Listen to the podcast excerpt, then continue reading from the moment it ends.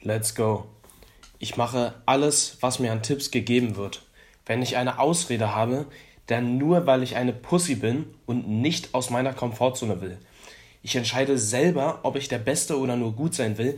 Ich weiß ganz genau, dass ich den zweiten Platz nicht vertragen kann. Ich war schon immer der Beste und werde es auch in diesem Coaching und in der gesamten Immobilienbranche. Spreche mit anderen Menschen über Immobilien und versuche ihnen zu erklären, was du gelernt hast. To-Do, mindestens zwei verschiedene Orte besuchen und sich diese Gegend bzw. die Immobilien dort anschauen. Außerdem mit den Menschen sprechen, Entscheidungen treffen für einen Standort. Genau. Betonsteine sind inflationsgeschützt. 500 Euro Immobilie bleiben 500 Euro. Es wird immer eine Inflation geben, da Länder dadurch die Schulden schneller abbauen können. Bei Gold muss man auf eine Wertsteigerung hoffen, bei Immobilien kann man sie berechnen. Immobilien sind nicht krisensicher. Allerdings wird immer gewohnt, egal ob Krise oder nicht. Leute wollen häufig zu früh zu viel. Die ersten zwei, drei Wohnungen sind zum Lernen. Eine Kapitalanlageimmobilie schlägt immer das Eigenteil. Wie sage ich denn? Eine Kapitalanlageimmobilie schlägt immer das Eigenheim. Eigenteil, alles klar. Zinsen kann man von der Steuer absetzen, die Tilgung aber nicht. Für eine Finanzierung sollte man mindestens drei Nettogehälter auf dem Konto haben. Gehalt 2000 Euro netto. Wenn, wenn ein Objekt interessant ist, dann direkt anrufen und einen Termin vereinbaren. Keine Sammelbesichtigung, weil dann der Preis hochgeht. Zwei Arten von Immobilienanlegern. Erstens Kapitalanleger, passiv, macht mehrere Fehler und versucht Geld zu verdienen. Investor ist aktiv, macht fast keine Fehler und verdient den maximalen Anteil, da er sich voll auf das Thema stützt. Wissen ist key. Lass dir niemals sagen, was die besten Immobilien sind. Entscheide immer selber, aktiv, welche Immobilien du wählst und mit welchen Firmen du zusammenarbeitest. Eigennutzer ist nicht unbedingt falsch. Sinnvoller ist es dennoch, zuerst auf Miete zu wohnen und nebenbei die ersten Objekte abzubezahlen. Immobilien sind Unternehmen. Marketing, Management, Controlling, Verwaltung, Steuerberater. Immobilienstrategien. Erstens Buy and Hold, das heißt kaufen und halten. Zweitens Fix and Flip, das heißt kaufen, sanieren und wieder verkaufen. Aufteilergeschäft ist nur für Profis, da teilt man Objekte auf. Bei, achso genau, und jetzt viertens, bei Optimize and Sell, ist auch nur für Profis, kaufen, Probleme lösen und halten oder verkaufen. Dafür hat man ungefähr zehn Jahre Zeit, weil die Immobilie natürlich danach steuerfrei ist. Lydia Dunkel ist Immobilienkauffrau, hat bei einer Zwangsverwaltung gearbeitet, Zwangsverwaltung und Zwangsversteigerung von Immobilien. Verwaltung von ungefähr 700 Wohneinheiten und 1000 Mietern.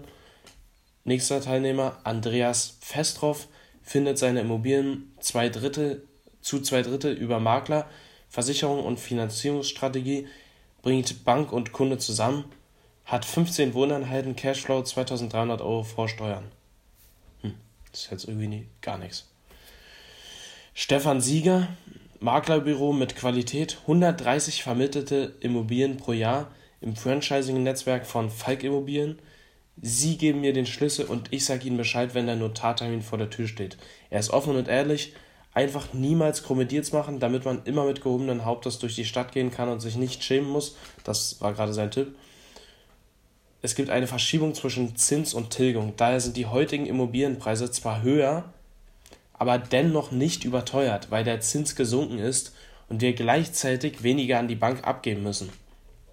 Josephine Massing ist Schornsteinfegerin und Energieberaterin. Ihr Tipp: öfter die energetischen Themen ansprechen. Sebastian Gleisner ist Immobilieninvestor, hat 50, sorry, 40 Wohneinheiten auf ungefähr 9000 Quadratmeter. Das ergibt irgendwie keinen Sinn.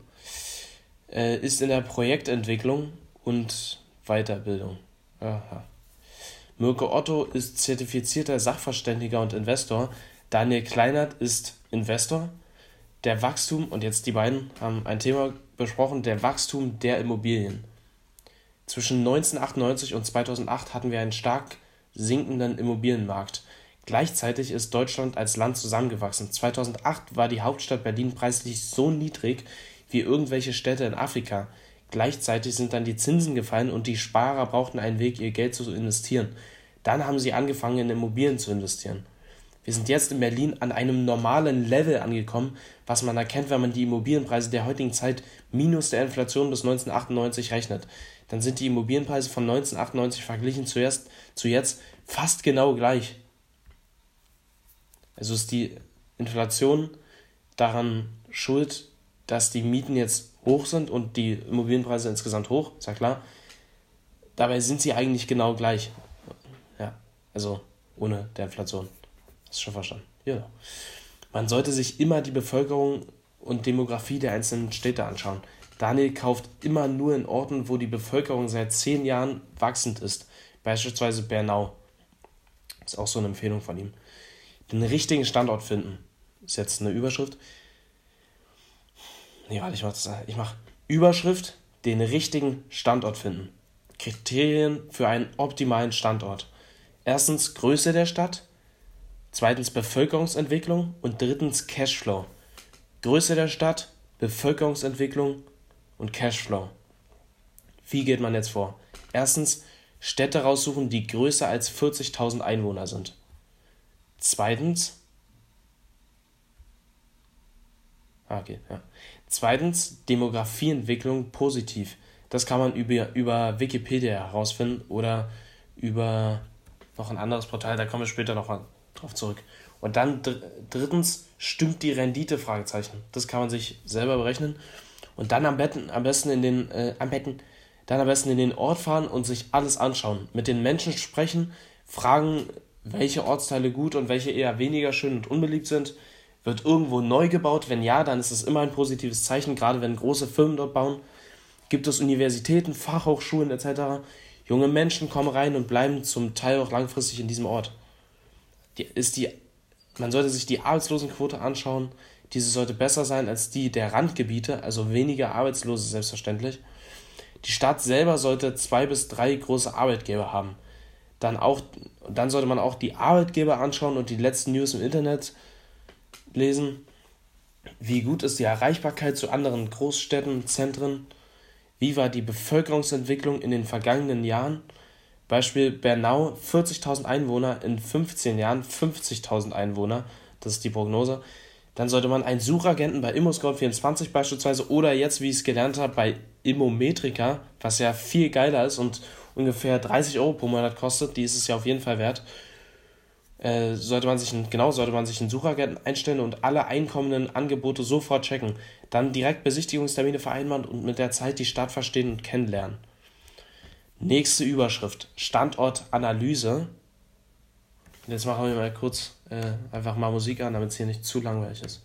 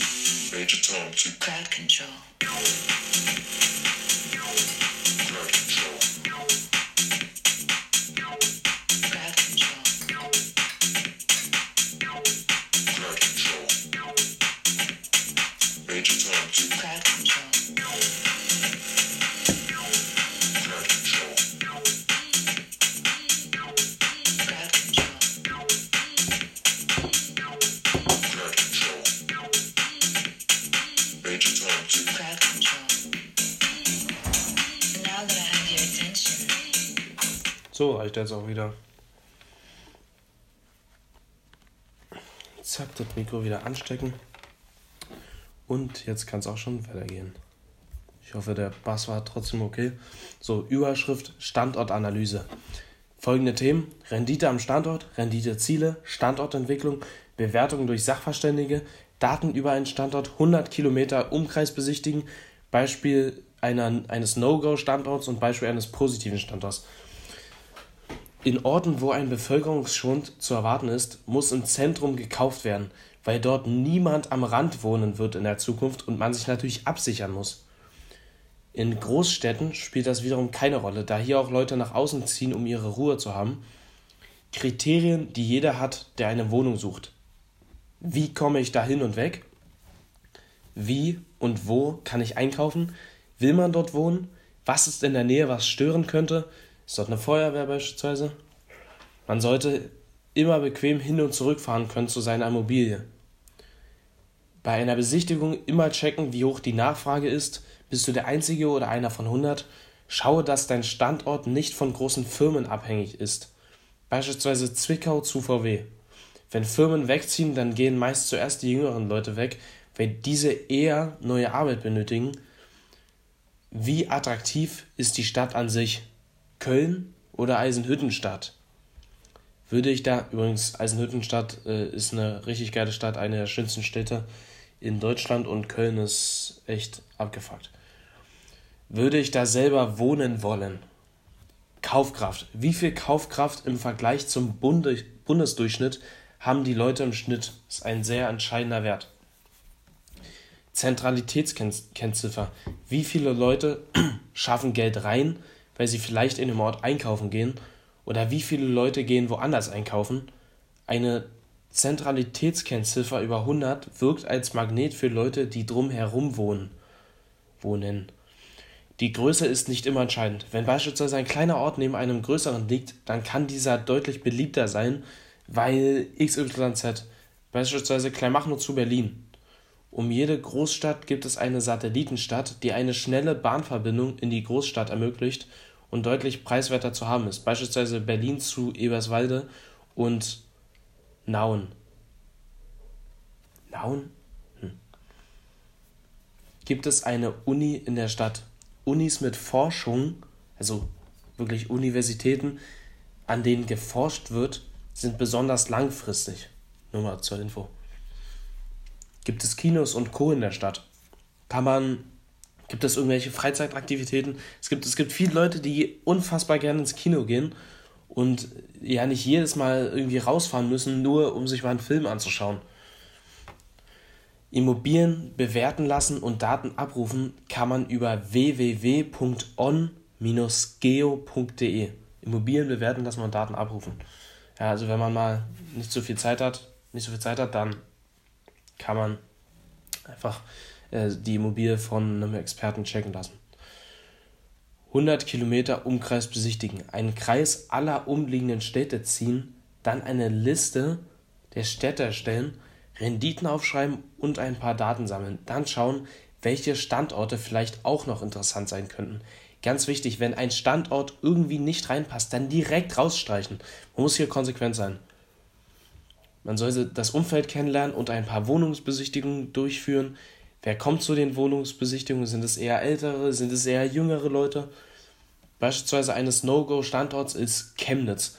Dort sind 100.000 Einwohner und, sogar, und es ist sogar eine Uni vorhanden, jedoch viele leerstehende Häuser und kaum Mieter. Wieso eigentlich? Wahrscheinlich, weil es einfach scheiße aussieht dort und weil keiner in Chemnitz wohnen will. Und die 100.000 Einwohner, na, beispielsweise positiver Standort ist Halle. Halle liegt direkt neben Leipzig, hat eine preiswerte, hat preiswerte Mieten, jedoch wird es immer beliebter, weil es nun mal direkt neben Leipzig liegt und es mittlerweile eine, eine Top-Anbindung. Junge! Und weil es mittlerweile eine Top-Anbindung gibt. Mirko hat dort ein Haus für 460.000 gekauft und zwei Jahre später für 750.000 verkauft. Alter, geile Scheiße, Mann. Ihm 300 Cash gemacht, ey. Ach du Kacke, ey. Den passenden Standort festlegen. Sorry, nächste Überschrift. Den passenden Standort festlegen. Standortkriterien, Einwohnerzahl, Bevölkerungsprognose, Stadtteil und Lebensqualität. Arbeitgeber, Krankenhäuser, Grünflächen, Freizeitangebot, Verkehrsanbindung, Kultur der Anwohner, Mietzinsniveau im Stadtteil und Bankbeurteilung.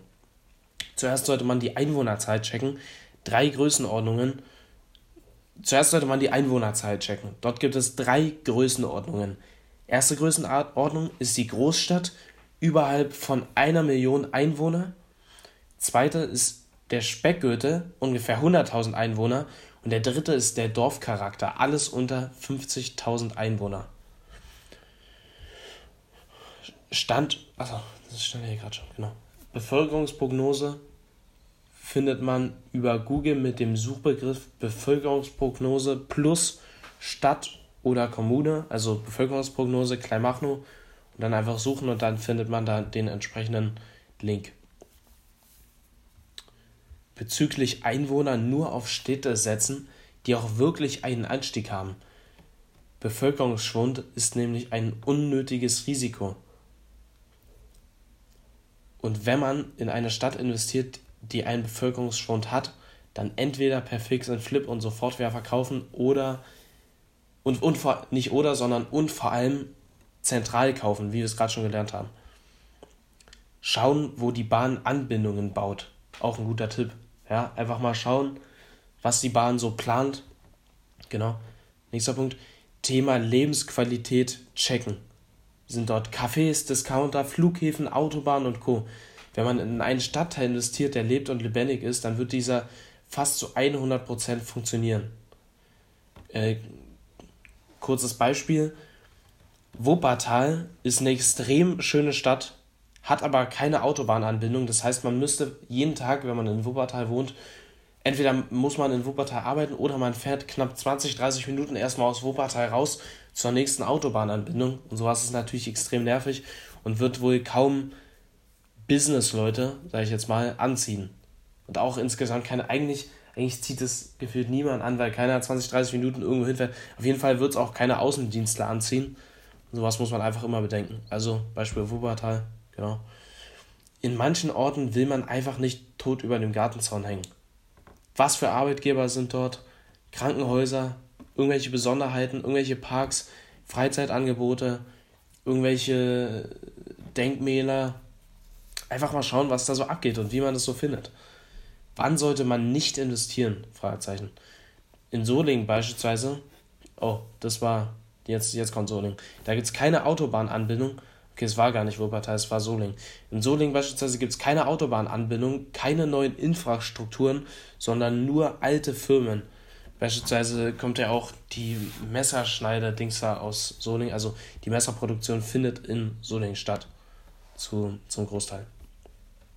Man sollte den Fokus auf ein bis zwei Städte sitzen, setzen und einfach mit dem Mindset rangehen, dass man immer was finden wird, wenn man einfach richtig sucht. Ja, man wird immer was finden. Egal was. Und, und wenn man nichts findet, dann muss man sich ein Netzwerk aufbauen und weiter suchen. Ganz klar. Nächste Überschrift. So beurteilt die Bank einen Standort. Kriterien der Bank. Entwicklung am Standort. Mittelgroße Städte werden bevorzugt, also B-Lage.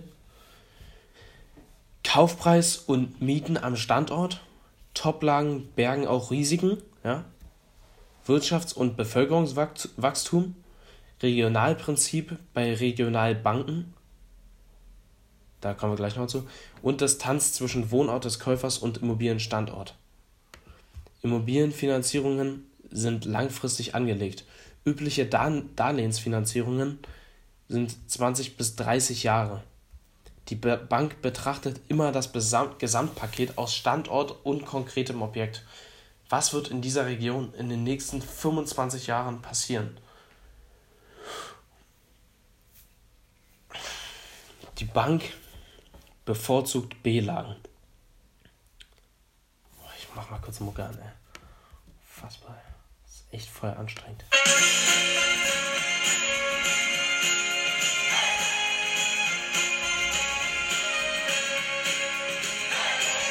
Du, du, du,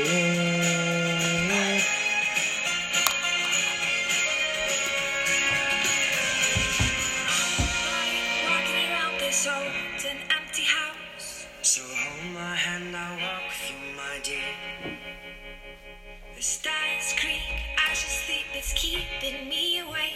It's the house telling you to close your eyes. And some days I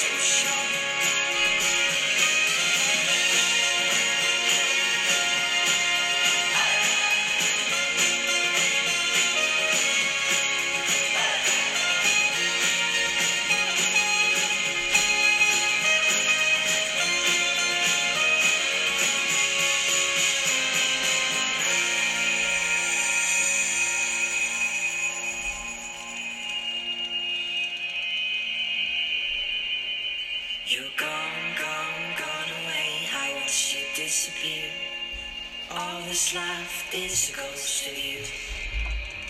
Now we're torn, torn, torn apart. There's nothing we can do.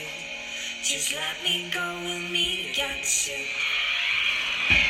Now we're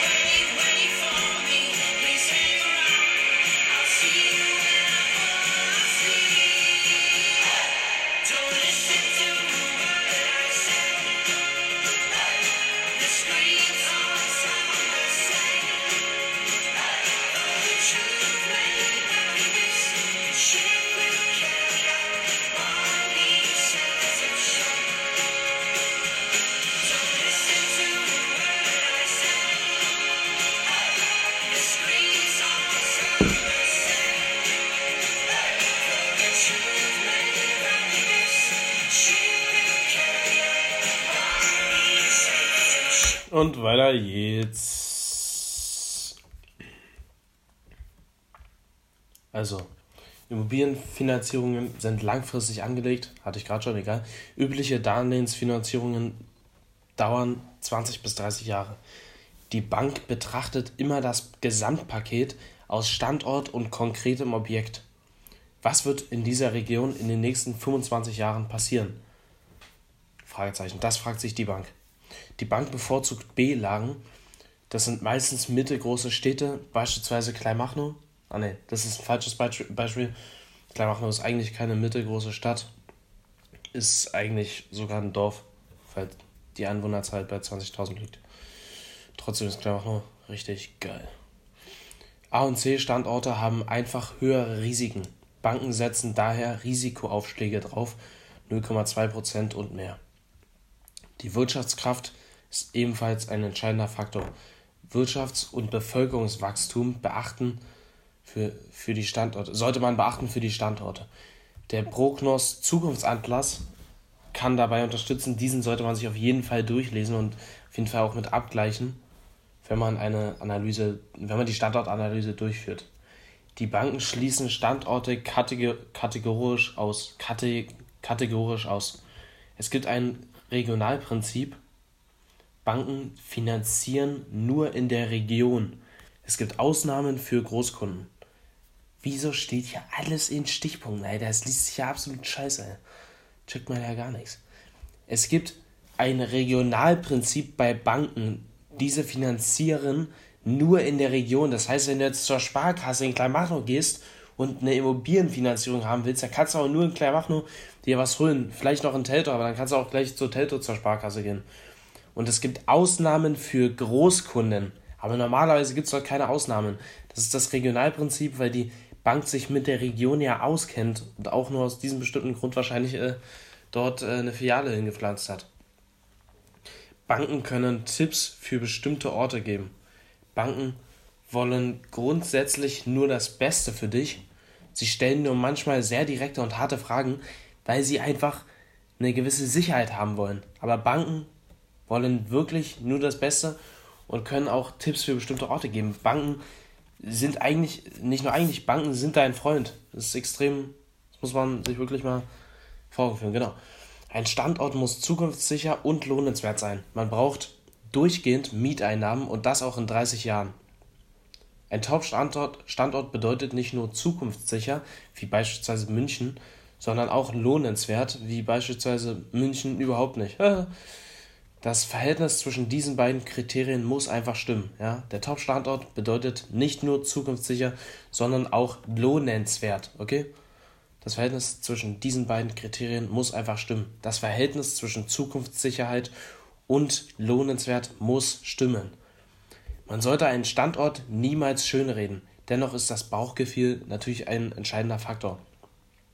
Am Anfang sollte man sich erstmal für einen Standort entscheiden und sich festgraben, der größte Fehler ist es, mit der Schrotflinte zu schießen und in mehreren Standorten herumzupicken. Man sollte sich auf einen Standort fokussieren und bei diesem die besten Objekte heraussuchen. Es gibt immer und überall preiswerte Objekte mit Top-Renditen. Man muss diese nur finden oder über Connections an sie herankommen. Ganz klar. Standortanalyse Teil 1. Zukunftssichere Standorte finden.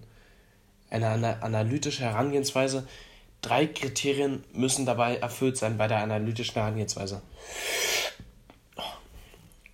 Erstens, sie muss drei, die drei Kriterien sind Zukunftssicherheit, das heißt, in 30 Jahren sollten immer noch Mieter vorhanden sein, lohnenswert, 6 bis 7 Prozent Rendite, oder wie Daniel Kleinert sagt, Renditen bei 5 Prozent mit dem Potenzial in den nächsten 1 bis 2 Jahren auf 6, 7 oder 8 Prozent hochzukommen.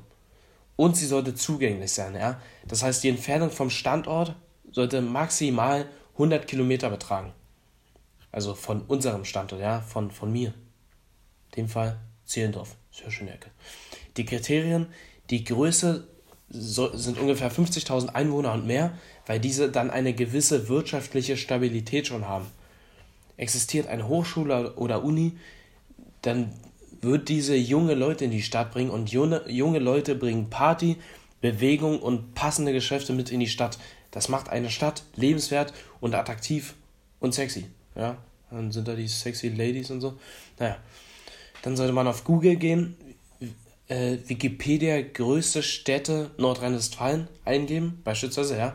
Da einfach eingeben, Wikipedia größte Städte Nordrhein-Westfalen.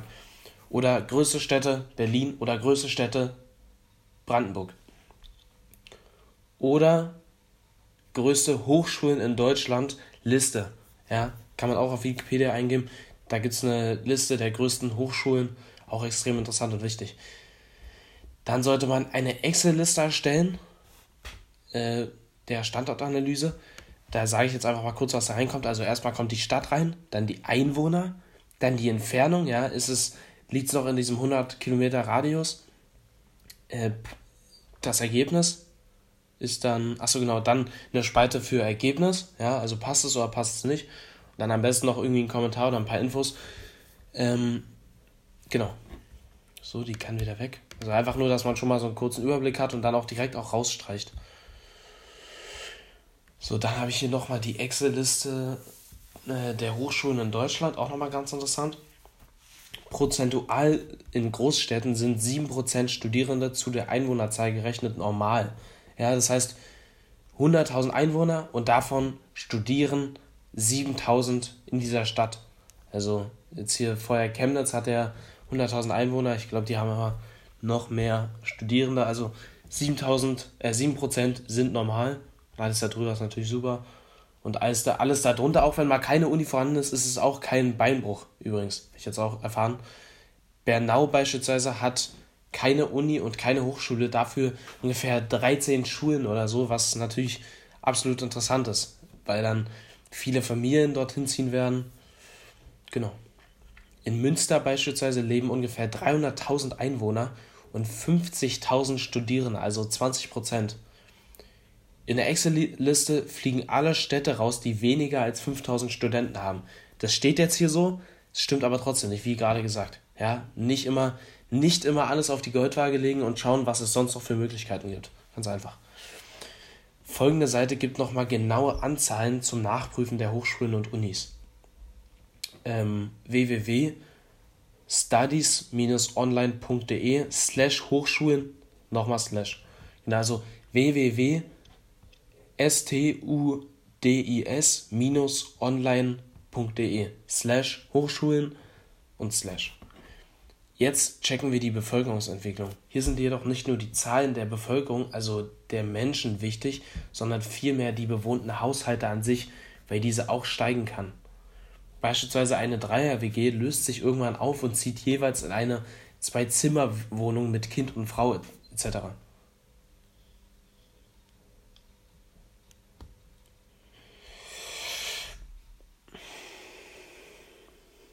Genau. Das hatte ich jetzt gerade nicht. Genau, ich wiederhole den Punkt nochmal. Jetzt checken wir nochmal die Bevölkerungsentwicklung. Hier sind jedoch nicht nur die Zahlen der Bevölkerung, also der Menschen wichtig, sondern vielmehr die bewohnten Haushalte an sich. Wieso eigentlich?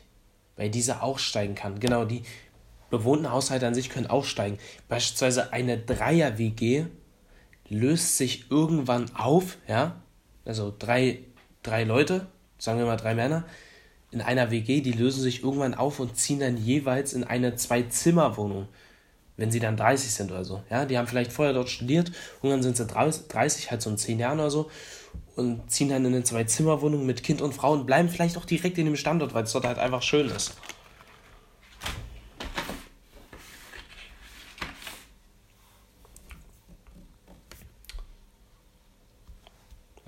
Also der Punkt ist irgendwie ehrlich gesagt nicht so ganz klar. Infos gibt es dann auf wegweiser-kommune.de. Dort sieht man den demografischen Wandel. Ne, sorry. Auf wegweiser-kommune.de klickt man auf demografischer Wandel, dann Landcheck, also Land an, anchecken. Wie ist die Entwicklung im Vergleich zum Land an sich? Genau. Dann nächster, nächster Punkt, eine etwas negative Entwicklung haben wir in ganz Deutschland. Gerade hier benötigen wir das richtige Objekt, was auch in 30 Jahren noch gewünscht wird. Man sollte auch schauen, dass die prozentualen Voraussagen nicht zu krass sind, sondern eher konstant bleiben. Ja. Aus Geburten und Sterbefällen ergibt sich ein natürlicher Saldo. Ja, also 10 Sterbefälle minus 8 Geburtenfälle ergibt minus 2. Ja, also ja, ist halt kein guter natürlicher Saldo, aber wie schon gesagt, ähm, genau. Der Prognos, Prognos Zukunftsatlas ist eine sehr wichtige Quelle, aber dennoch nicht, aber dennoch sollte man ihn nicht überbewerten, weil es auch nur Prognosen sind, wie gesagt. Und jetzt nochmal hier darauf, wie die Excel-Tabelle am Ende aussehen sollte. Da habe ich natürlich auch nochmal die Vorlage, die Excel-Vorlage ähm, in den Notizen mit drin. Die nennt sich Location Masterclass Videokurs Live Standorte. Live Standortanalyse, genau. Und dann. Ach du Scheiße. Haben jetzt dann die verschiedenen Städte, die Einwohner, die Entfernung die Hochschulen, die Bevölkerungsentwicklung, der Prognosrang, die Prognoskategorie, der Kaufpreis und die Miete und die Rendite und das Ergebnis dann, ob das drin bleibt oder rauskommt. Und ein Kommentar dazu, äh, beispielsweise nicht lohnenswert, weil XY und Hochschule ist mit dabei und Zukunftssicherheit ist ein Thema vielleicht und deswegen raus und genau, einfach so diese Punkte dort mit reinschmeißen und dann die Tabelle geil und dann sieht man mal, was interessant ist und was nicht. Ja, wirklich, Vocation ist echt richtig geil. Genau. Statistiken zu durchschnittlichen Kauf- und Miet Mietpreisen findet man auf wohnpreis.de. Ein umfangreiches Portal zu Kauf- und Mietpreisen sowie Wohnlagen findet man im Homeday Preisatlas und zweidimensionale Preisstatistiken von immowelt.net. Genau, zweidimensionale Preisstatistiken findet man auf immowelt.net. Jetzt reicht's, ich bin jetzt echt fertig.